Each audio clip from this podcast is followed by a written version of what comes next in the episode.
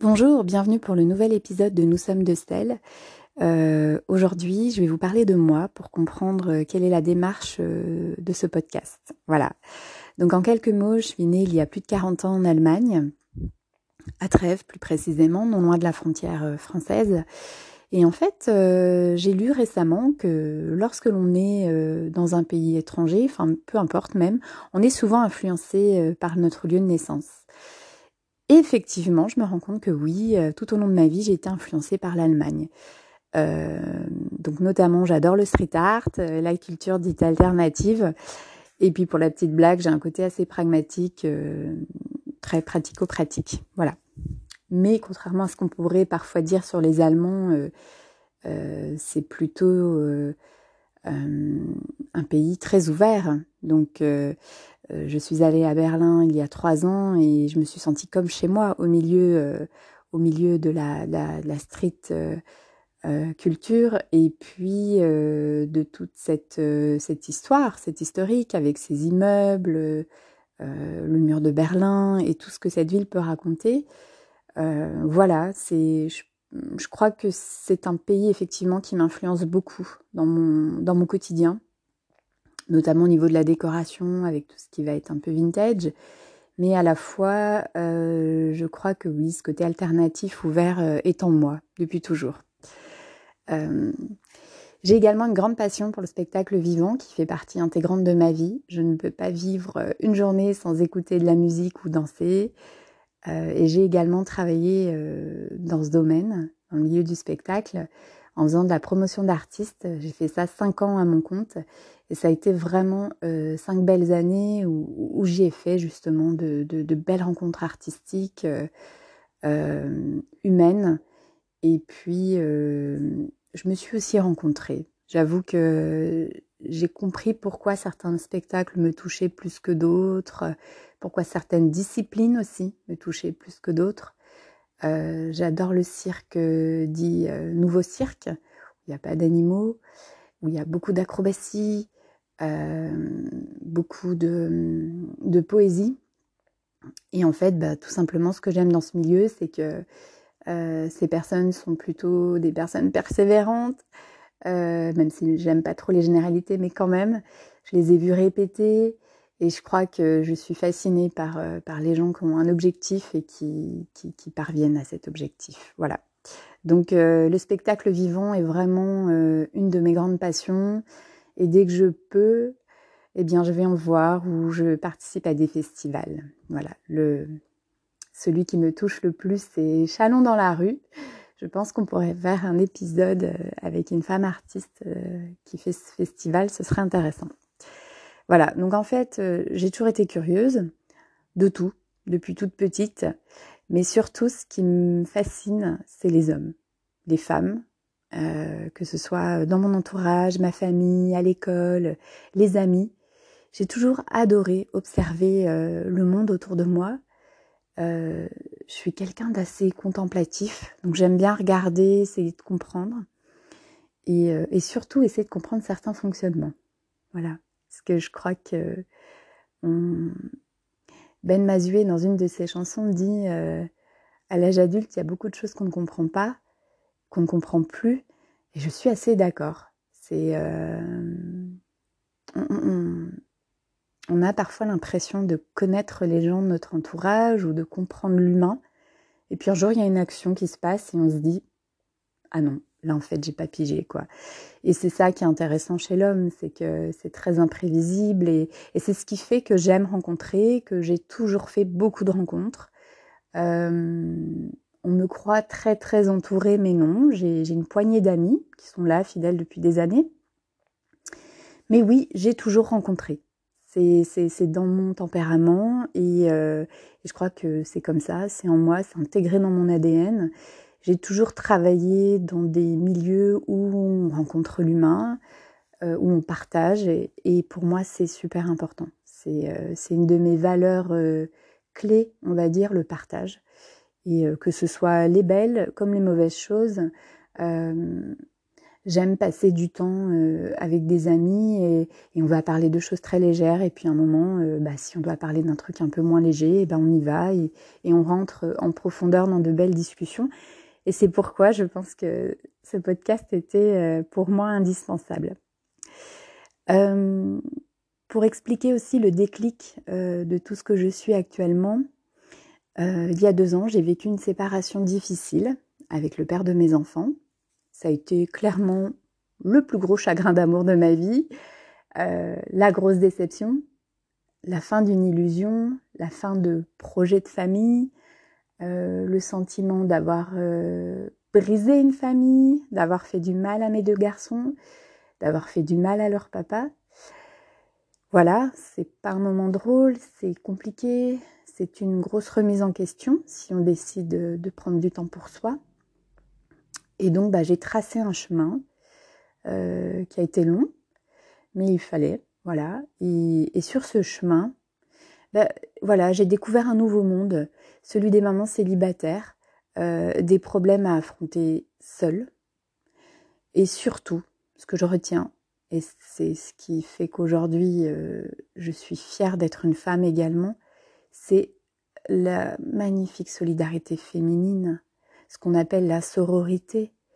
Et effectivement, euh, durant euh, ces deux dernières années, je me suis rendu compte qu'on avait des ressources énormes, que, d'être maman célibataire, ce n'est pas une fin en soi.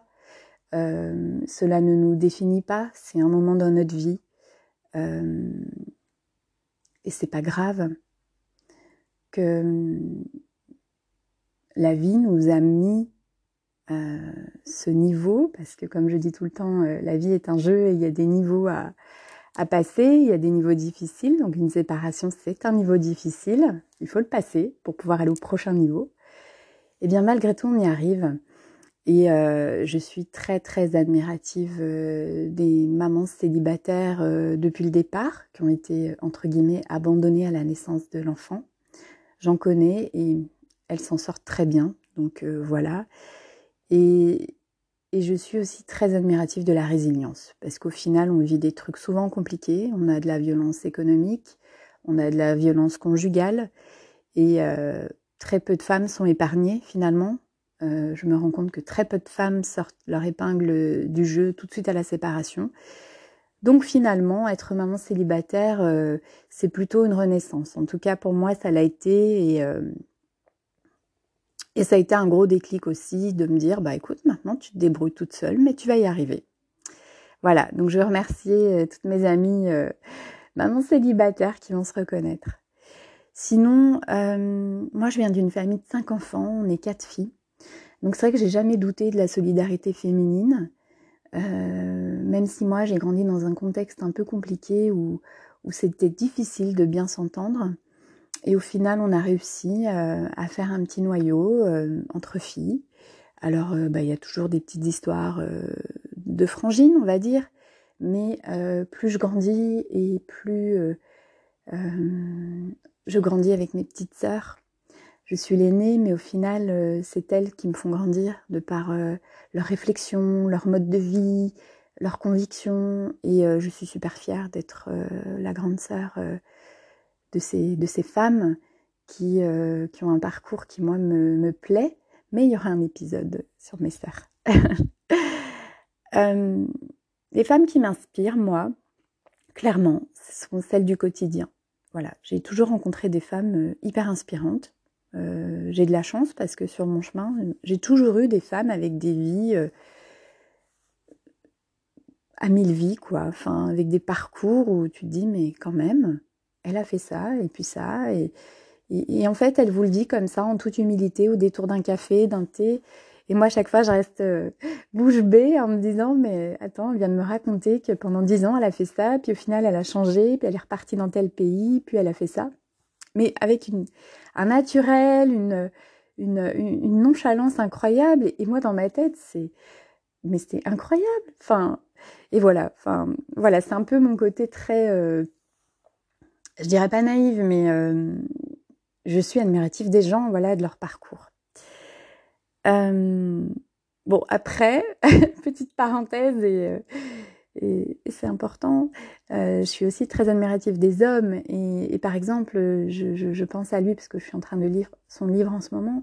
C'est Mike Horn. Voilà, c'est un aventurier qui, qui, qui, vit des trucs de fou et qui malgré tout est toujours là. Voilà. Et en fait, euh, je suis, je crois, attirée par les aventuriers du quotidien. Voilà, c'est comme ça que je pourrais, euh, je pourrais nommer ces femmes. Voilà. Ce que j'aime aussi, c'est que ces femmes assument leur vulnérabilité. Et ça, pour moi, c'est la clé euh, dans la vie. tu veux connaître quelqu'un en profondeur, connais sa vulnérabilité.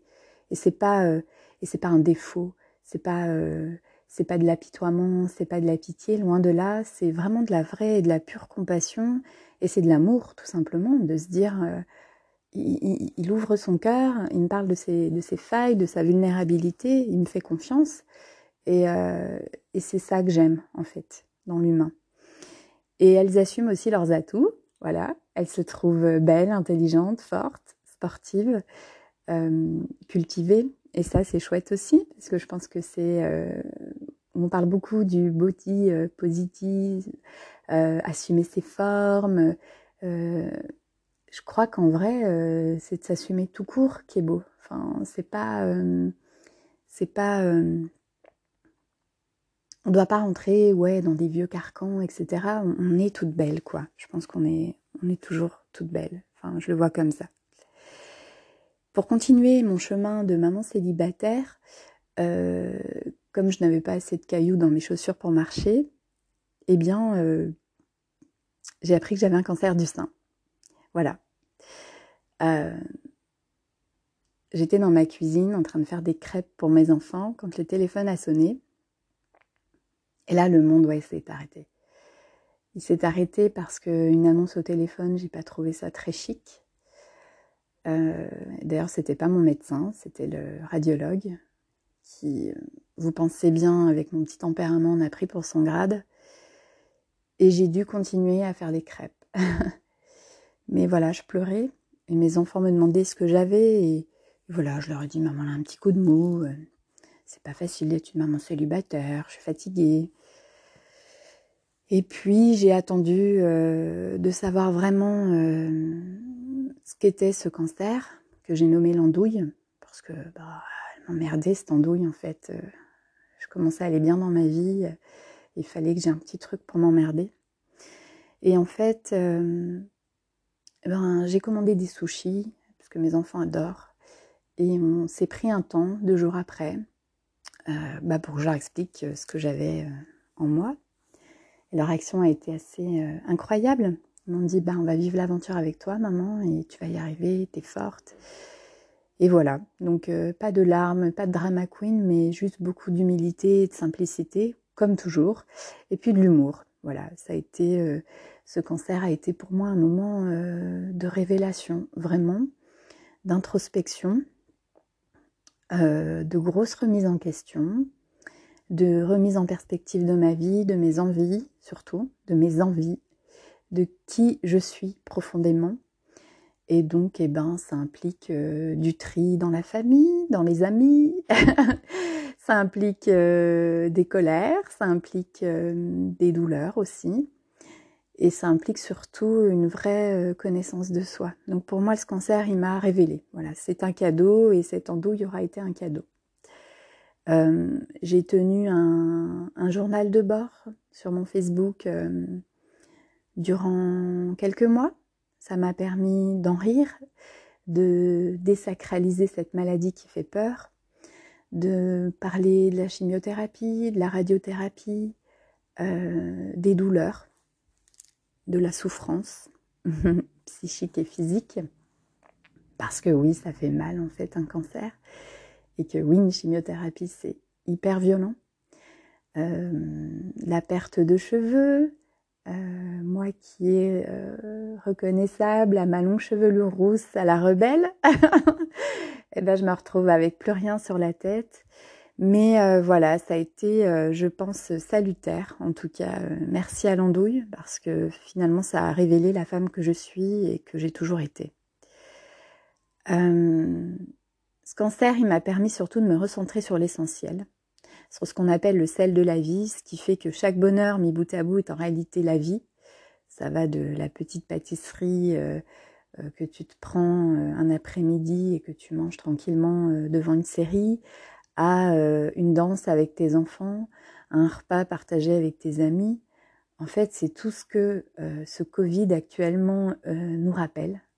La vie est belle et pas besoin de prendre le train, l'avion pour s'évader ou pour passer un bon moment. Donc, euh, il est tombé à point nommé, je crois, euh, ce cancer. Et avec le Covid, donc euh, j'ai essuyé des déconvenus parce que j'ai dû revoir mon traitement aussi. J'ai dû, j'ai pas pu voir mes enfants pendant deux mois. on se voyait à un mètre de distance. Je n'ai pas pu les prendre dans mes bras. Ça a été un moment compliqué, mais on a réussi à, à le rendre beau en faisant des visios, des défis. Enfin, voilà, on sait, on s'est réinventé. Donc quand j'ai pu les reprendre dans mes bras, ça a été un, chouette moment. Voilà. Euh, j'ai une grosse appétence pour la spiritualité depuis toujours. Elle fait partie intégrante de ma vie, mais c'est des choses que on met un peu de côté parce qu'on est dans le quotidien, parce qu'on travaille, parce qu'on se dit oh j'ai pas trop envie de ça. Mais on va toujours prendre un livre qui va parler de la lune, euh, de la médiumité, du magnétisme. Puis on se dit mais quand même, quand même, ça revient à toi tout le temps. Et puis on fait aussi de belles rencontres. Voilà. Donc euh, euh, j'ai commencé mes premiers cercles de femmes euh, avec Eva un mois avant l'annonce du cancer. Mais comme j'ai prévu un, épisode sur Eva, j'en dis pas plus. donc en fait, cette spiritualité, elle est dans mon quotidien depuis toujours. J'ai mes petits rituels, mes petits gris-gris. Et surtout, je me connais de plus en plus grâce à cette spiritualité parce que je me connecte vraiment à moi, à mon moi profond à ce qui me plaît, à ce qui ne me plaît pas, parce que la spiritualité, c'est aussi, pour moi en tout cas, aller chercher la part d'ombre qu'on a en soi et puis la ressortir, puis la ressortir, la ressortir et se dire, waouh, ça remue un peu, pour parler vulgairement, ça remue un peu la merde, mais en même temps, il y a peut-être besoin de la sortir. Et, euh, elle m'accompagne voilà, à travers euh, des oracles, des runes vikings, euh, de la lithothérapie qui m'a beaucoup aidée euh, durant le cancer. Et puis tout un tas de petites choses, des petites astuces, euh, les heures miroirs, les synchronicités. Moi j'y crois beaucoup, donc en fait ça me fait du bien. Et je pars du principe que ce qui fait du bien, eh bien faut l'accepter. Donc voilà. Et, et j'aime le transmettre à mes enfants sans, sans les forcer, mais pour qu'ils puissent, eux, avoir aussi une image du monde un petit peu plus positive, un peu plus juste. Moi, je reste persuadée que euh, on est des co-créateurs. Et, euh, je l'ai découvert euh, grâce à Lilou Massé, que je regarde régulièrement sur YouTube, qui a des vidéos vraiment très bien faites. Et effectivement, je pense qu'on peut co-créer notre monde. Il n'y a pas que l'univers, Dieu ou que sais-je en fait. Je pense qu'on est on est co-créateur de nos propres vies, de nos existences, et que, oui, la loi de l'attraction, j'y crois, que, plus on est positif, plus il nous arrive des choses positives, que on est la moyenne des cinq personnes avec qui on, on traîne aussi. Donc c'est pour ça que, je, pour moi en tout cas, c'est important de, de, faire attention à tout ça. On dit qu'à 40 ans, euh, le yin domine chez la femme. Donc euh, bah, j'en suis sûre. Euh, il y a plus de douceur, plus de joie de vivre, plus d'optimisme. Et, euh, et, moi, je m'en rends compte aussi.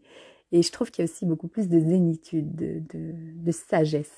Est-ce que c'est ces cheveux gris qui arrivent? J'en sais rien. En tout cas, euh, moi, je me sens bien. Je crois que j'ai jamais été aussi bien dans ma peau qu'à 40 ans, que je n'ai pu l'être euh, avant. Voilà. Je reste tout de même cette femme yang parce que j'ai besoin d'action, de faire du sport, de découvrir le monde et euh, de vivre parfois à 100 à l'heure parce que c'est aussi dans mon ADN. Voilà. Euh, en quelque sorte, euh, je pense qu'il faut se laisser porter par chaque événement de la vie, par chaque étape. que ce soit ces espèces de rites de passage de l'adolescence au monde adulte, de devenir parent ou pas, de euh, bah, d'avoir parfois des coups durs, la maladie, une séparation, une perte d'un proche. Je crois qu'il faut accepter les choses en se disant bah ça fait partie du jeu. je devais passer ces niveaux-là pour arriver encore à un autre niveau et encore un autre. C'est vraiment comme ça que je le vois, je, je, visualise vraiment la vie comme ça. Euh. alors pour les geeks, bah, imaginez juste, euh, je sais pas, Lara Croft ou Mario Bros. Et puis bah, on passe comme ça d'un niveau à un autre. Et, je trouve que c'est plutôt cool.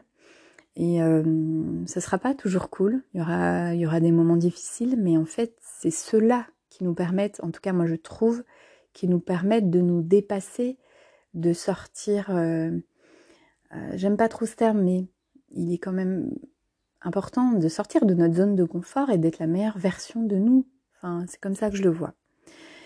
Donc euh, voilà, donc nous sommes de sel, c'est vraiment un podcast qui pour moi est un réel hommage à toutes ces femmes qui m'ont accompagnée durant ces deux années et auparavant. Je vous souhaite sincèrement de rentrer dans l'univers de chacune d'entre elles et de prendre le même plaisir que moi en passant du temps avec elles parce que je les aime. je les aime d'amour et je les aime euh, tout court. Euh, je voudrais juste euh, dire que je pensais à mes sœurs m'ont toujours inspirée, que je les adore, qu'elles sont des femmes exceptionnelles. je pense aussi à certaines femmes de ma famille que je ne connais malheureusement pas trop pour plein de raisons qui m'ont toujours inspirée, mais que j'adore et que j'admire en silence. Je voudrais aussi remercier les soignantes qui, durant le cancer, euh, ont été précieuses. J'ai très envie de faire un épisode euh, avec chacune d'entre elles. Je pense que ce sera possible, mais j'aimerais vous les présenter. Je voudrais aussi remercier mes amies qui ont été présentes euh, là au pire moment de ma vie, qui m'ont connue vraiment au plus bas. Je ne vais pas les citer parce qu'elles se reconnaîtront. Et euh, je voulais voilà remercier ces femmes qui sont là sans jugement, avec beaucoup de bienveillance. Euh, oui, la sororité existe. Oui, oui, on n'est pas toutes jalouses les unes des autres. Euh, oui, on peut s'admirer, se trouver jolies les unes les autres. Et, et on peut être féministe sans être contre les hommes non plus. Euh, je crois beaucoup en ces deux polarités homme-femme et qu'on a tous euh, du féminin et du masculin en nous et que c'est ok, qu'il faut l'accepter. Et je voudrais juste terminer par un super texte. Alors j'ai pas le, nom de la personne, mais je l'ai accroché chez moi parce que je me reconnais. Et euh, je voulais vous le lire. Elle avait ce tempérament de feu, ce cœur sauvage, cette âme qui semblait insaisissable, de celle à qui l'on ne dicte pas les chemins à emprunter, de celle qui ne craint pas les flammes. Désormais, elle voulait vivre, vivre à s'enivrer de liberté. Alors, je vous invite à vous enivrer de liberté et à vivre. Belle écoute et à bientôt.